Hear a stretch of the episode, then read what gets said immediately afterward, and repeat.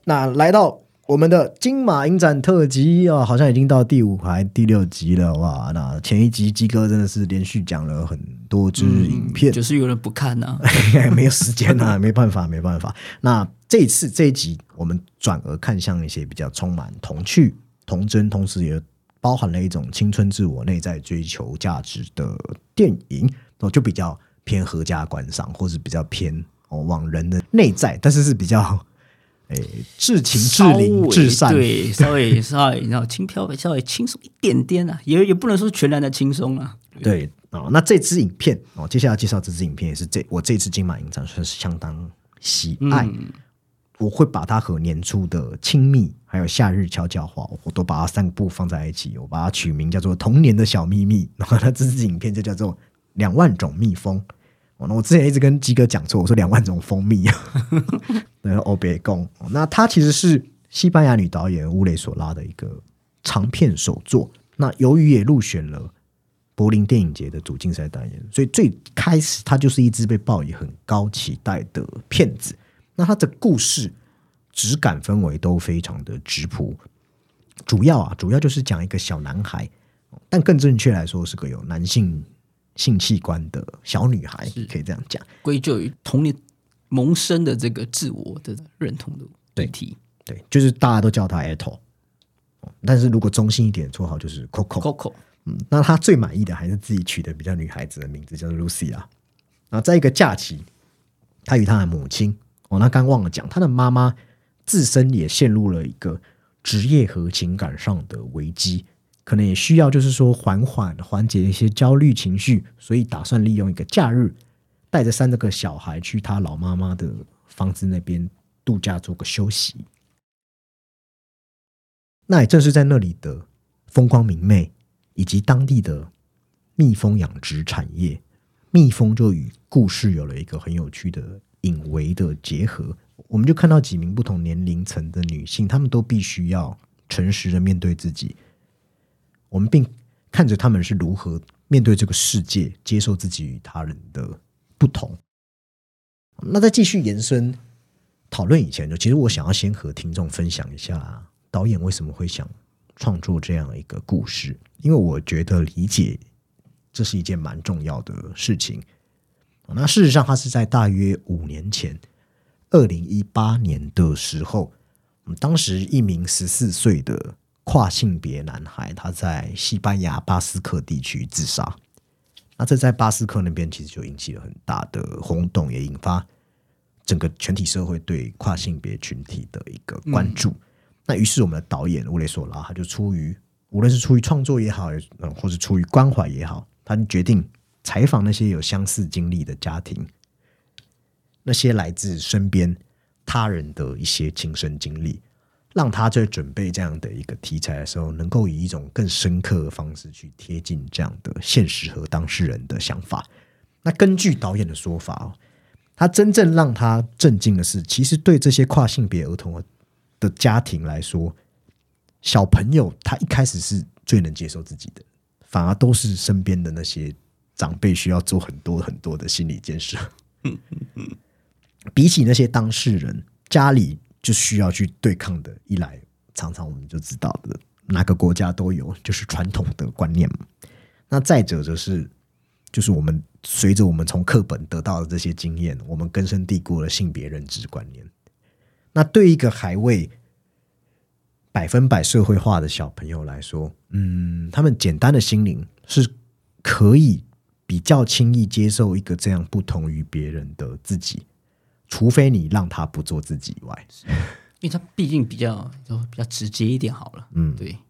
所以这部电影它就是以这样一个核心议题，一个小朋友哦，他对自己性向从懵懵懂懂到确认确知，以及确知后他必须与家人、家庭乃至左邻右舍 哦，然后呢每一代长辈们的质疑、担忧，那于是乎性别的错位感就会发生在他身上，那世俗的目光就会从他身上落下一个阴影，进而造成可能羞耻啊，或者是羞愤的一些逃避的情绪。哦，但她这个小女孩很可爱，她不想、啊不想要屈服，我不想要那么轻易的顺从，也不想要被贴上标签。而后，她最终就进行了一种自我宣誓。哦，不是自杀，大家不用担心哦，怕大家怕电影最后对发刀片之类的是是是，导演都说是从那那个事件启发，当然是希望有一个改写这样。对呀、啊 那这过程其实就是导演一直极力要去捕捉的。哦，比方这样来讲好了，有一些大人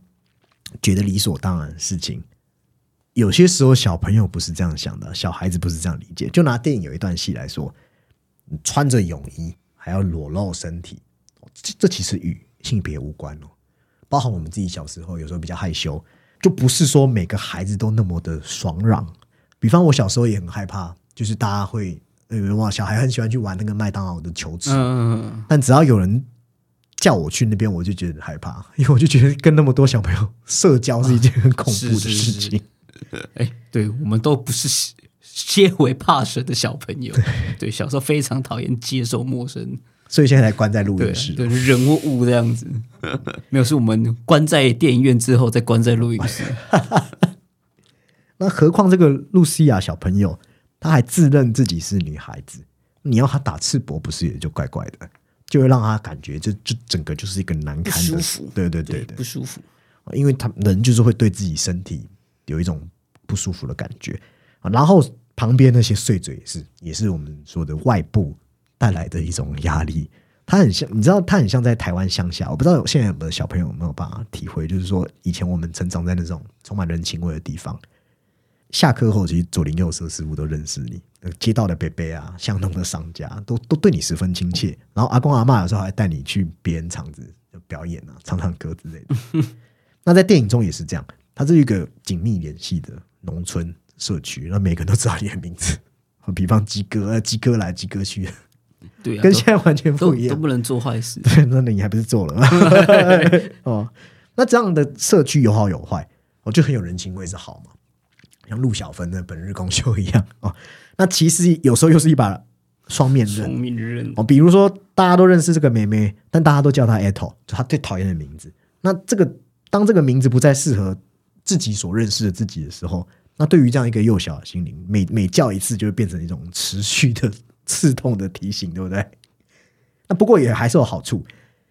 哦，因为对他这样一个小朋友，你看他从异地来，然后来到这乡村世界，呃，也比原本的城市，比自己住的地方更加陌生。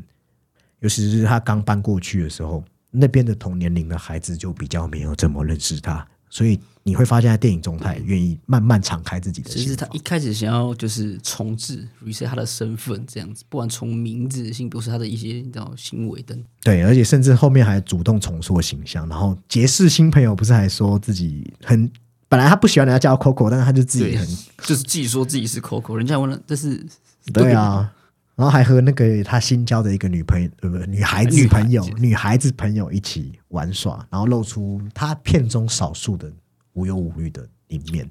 那电影还有一点也做得不错，是导演他不是去把蜜蜂、蜂蜜这些作为一个主题先行，去强行的产生硬连接，或在概念先行的设定下去讲一个很略显生硬的故事。反而是去贴近他要的精神内涵，在一个相当真实的日常生活片段，去赋予我们说电影一个跳脱命题作文的一种随适和轻盈，也是这部片普遍获得好评的一个原因。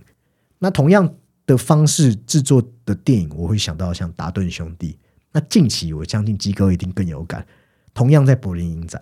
没记错的话，去年，然后也是台湾是今年年初上映的，大受好评的那支《桃之树的最后封手》嘿诶是不是有我一开始也是有这个这个感觉，因为一样都是这样子，就是回到一个故居的这个感觉，一个大家庭，没错，都氛围很像，非常像。而且，很轻松。都是以偏向有点自然主义的方法，然后有一种受纪录片启发的纪实拍摄，就像他们在实时哦，实时就是你常常讲的与现实时间同步式的要静静展开，然后他不会去过分强调这个表面下面出现的戏剧性，只是以一个庞杂细碎的日常去分散一个小女孩的烦恼，回应她的忧愁，而且也用了很多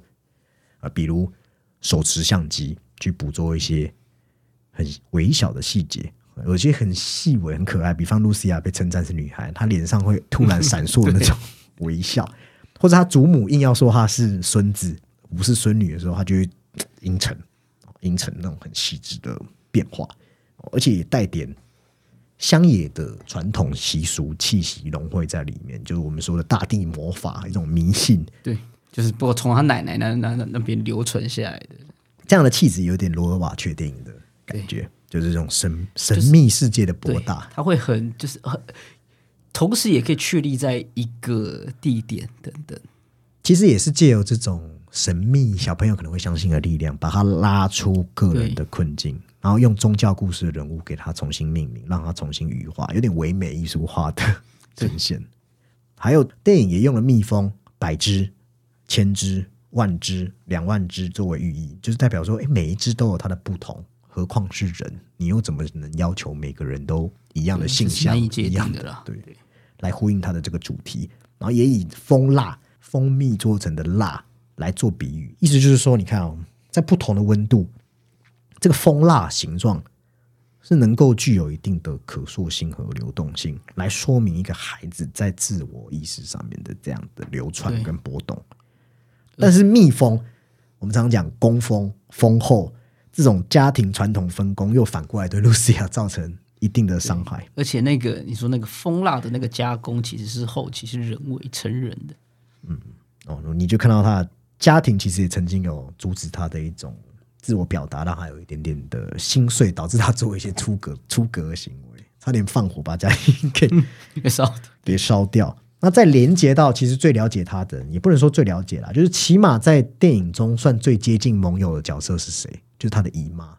那个养蜂人。除了耐心教导他，也鼓励他说：“如果你是一个善良的内心、体贴的心，大家去接受你也不是不可能。”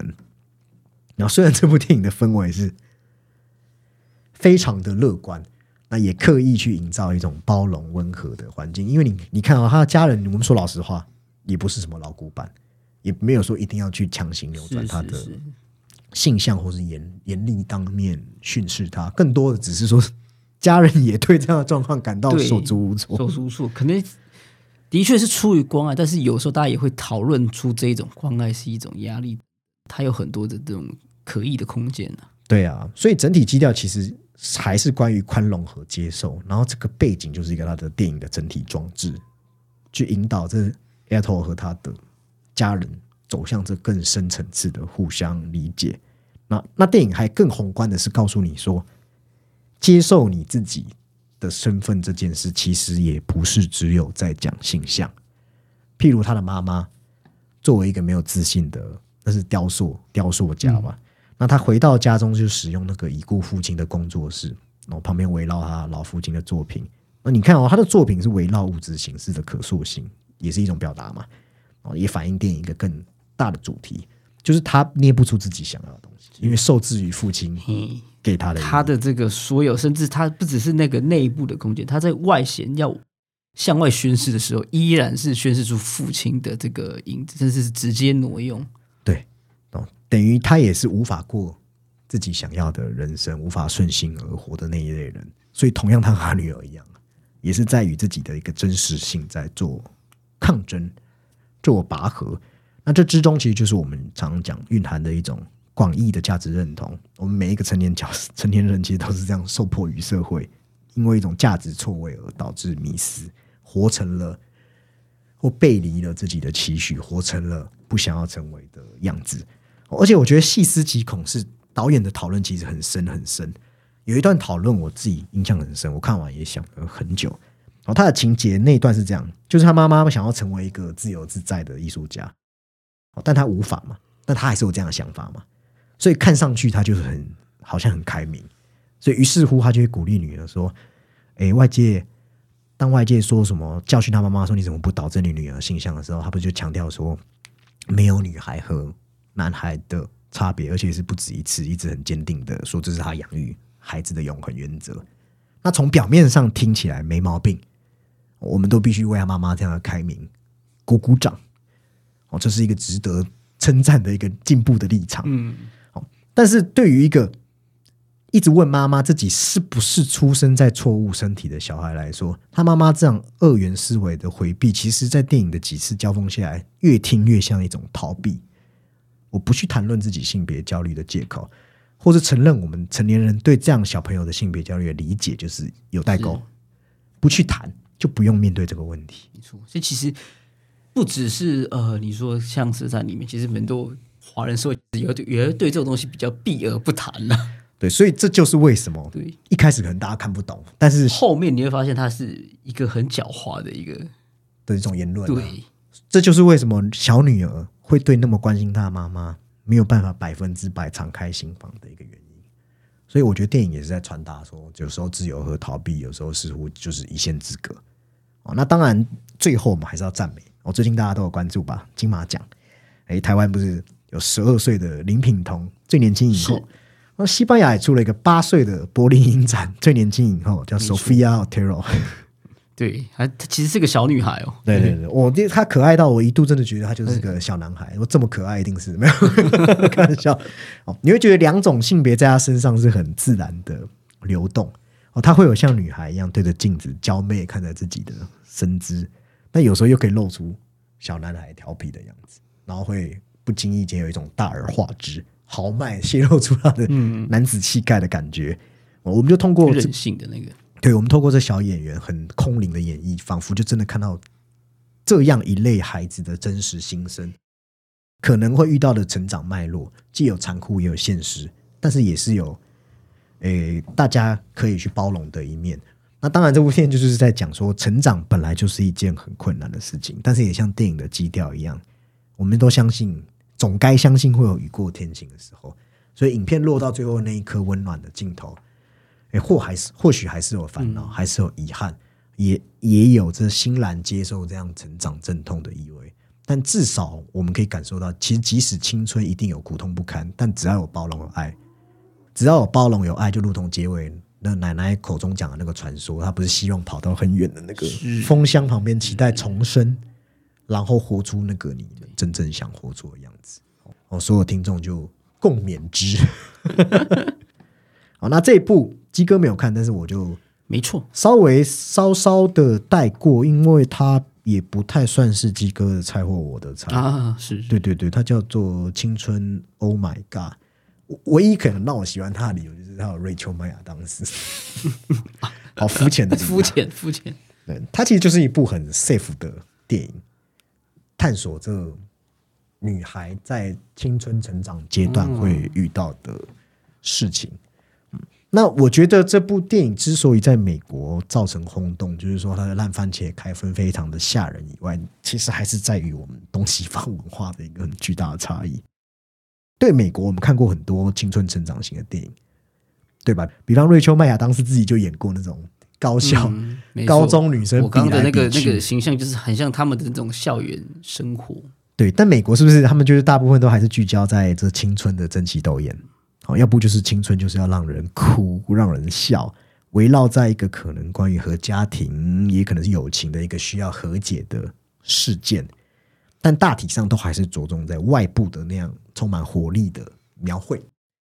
哦，没有费心去考虑我们说的可能比较偏向在这美丽混乱的中间地带去处理一些隐私，比如像 Lady Bird 就做的不错嘛，还有处理注意到这个。那对于我们这些亚洲人哦，或是看过台湾新电影时期的台湾国片，或是中国片或香港片，我们已经看过多少真实处理成长阵痛的电影？太多太多了。所以对外国来说，像这次《青春 Oh My God》，啊，真的就只是一点点的把着力点放的不同于新春校园片，聚焦在女孩们登短廊的一个竞赛，还是很欢乐。然后面对转学的同才压力，然后希望女生嘛，希望自己赶快长胸部。然后那些女孩子很可爱哦，她们还比自己谁的大姨妈先来，还会向上帝祷告说赶快来。那再到其实，诶，比较在美国这样会比较大胆，就是说里面对宗教的怀疑、质疑放到小朋友身上，就是我到底要信哪个教？因为美国分什么天主什么，甚至基督里面就有对分他们自己也是比较像是清教的，对，那希望去冲出这种青春迷雾，去活出自己的模样。哇，没想到这一次就得到这么大的回响。其实说实话，我就是也是也是蛮讶异的啊。不过里头还是就是有有有去有一个部分做的不错，就是除了小朋友以外，也有也有去呃着重他妈妈就是修麦雅当时的角色，就是在讲说啊，建立自己家庭的时候所需要付出的牺牲、创伤，还有那种更深层次的审视。哦，但不过就是因为聚焦在小女孩缘故，这种剧本的平衡就没办法像小女孩之于这部影片这么无缝的融合在一起。那所以整体来说，它就是一个不带优越感去处理青春前期的一个尴尬的一支蛮欢乐、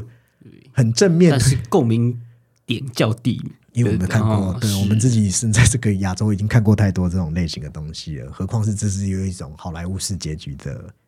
电影啦。是。对啦，那就是我觉得茶余饭后大家欢乐的时候可以看的一部作品。对，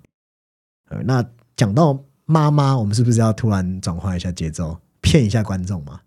骗一下观众，想说这期都一定是这么欢乐吗？哎，没有哎、今年这个菲律宾有一位导演啊，又是我没看的，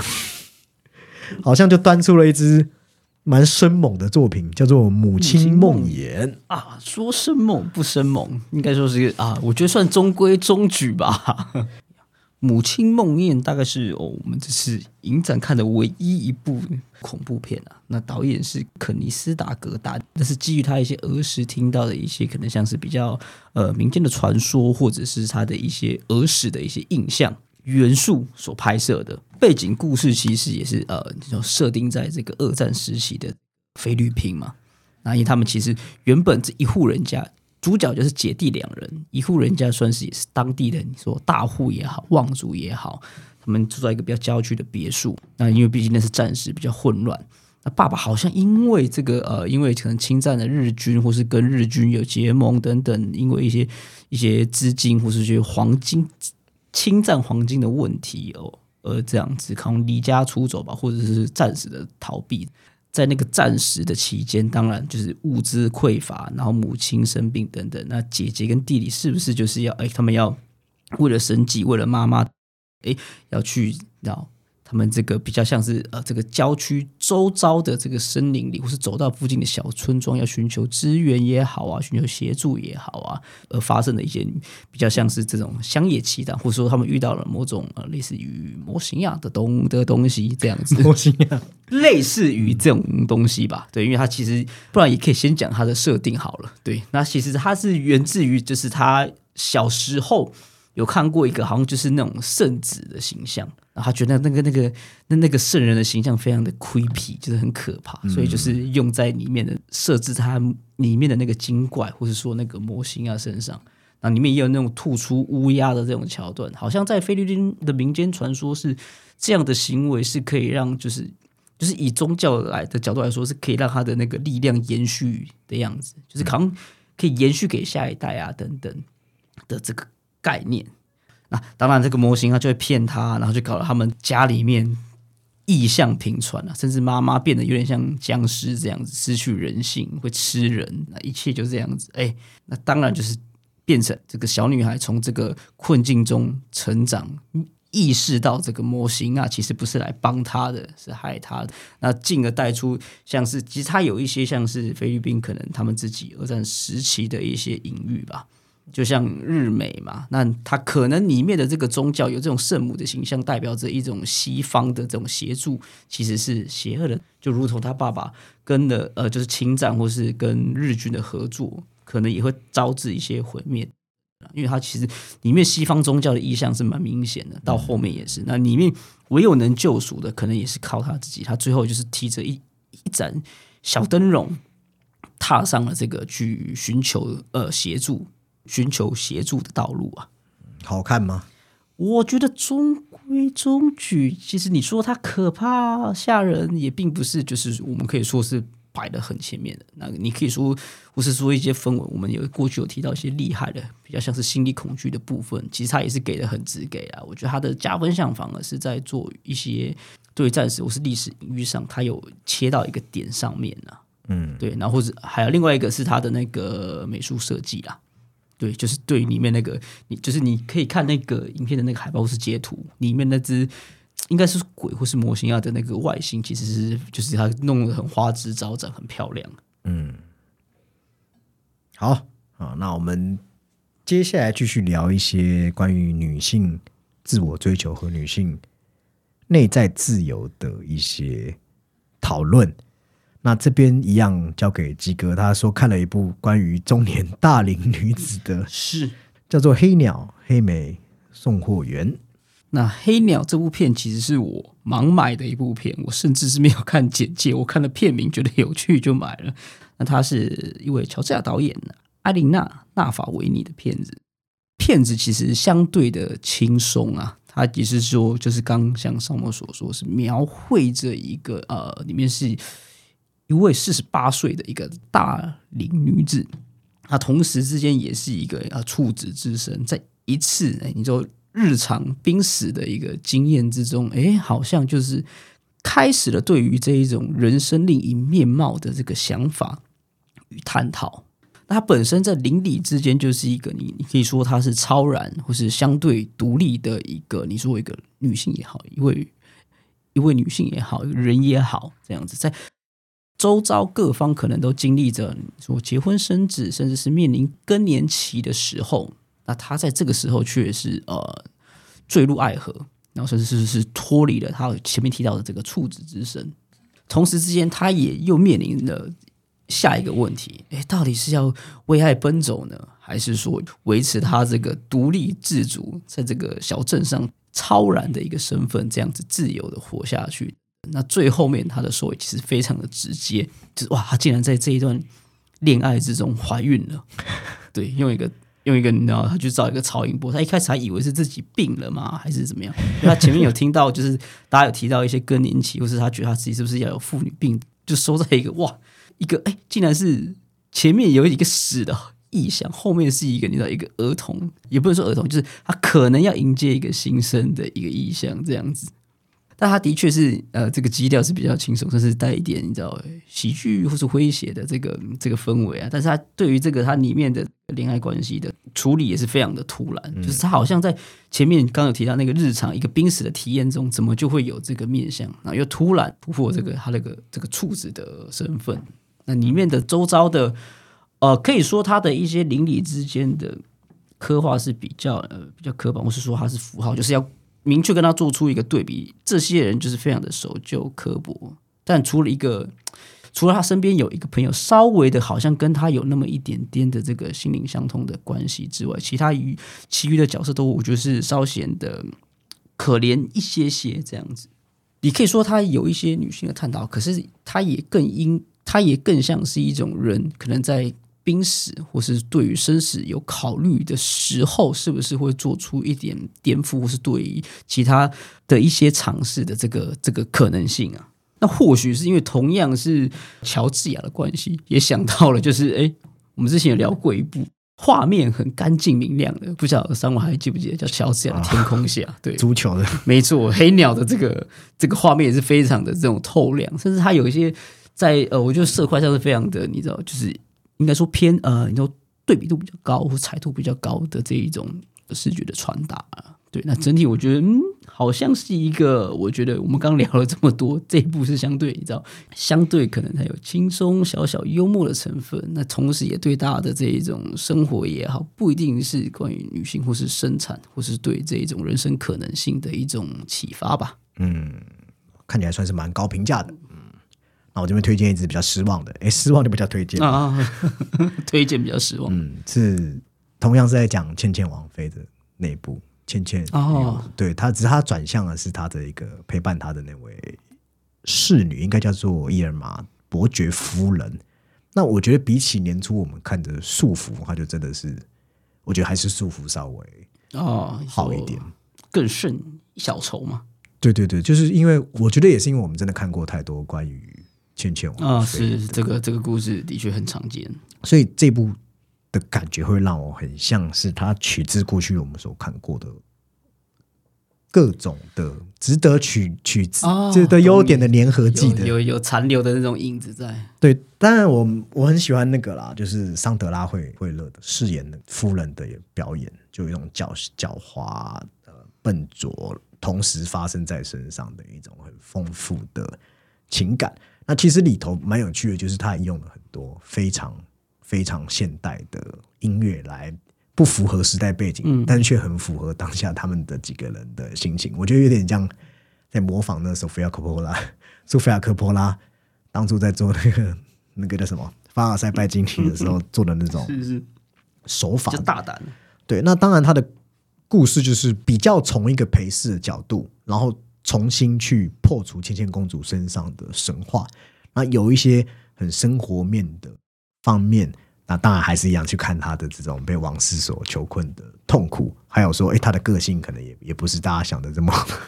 哦，常常会带给周遭一些困扰哦，束缚可能会把他讲的讲他那个内在压抑，但我觉得在这部里面，只是有讲到他一些特别蛮横的地方。哦，那但是可能就是我觉得他做的东西是比较发散的，他整体聚集起来的时候没有太有力量的一个作品。那整体来说，它的画面是还不错啦，就是它呈现了很多油画质感的一种感觉，在视觉上面，我觉得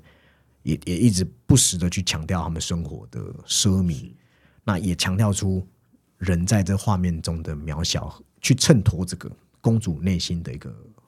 空虚。我觉得他的很多镜头是真的蛮漂亮的，但是作为一个大家都已经如此如此熟稔的你题材，说光是漂亮不够，这样对，光是漂亮不够，或者是说年初已经有一支算是评价蛮蛮高评分的束缚之后的话，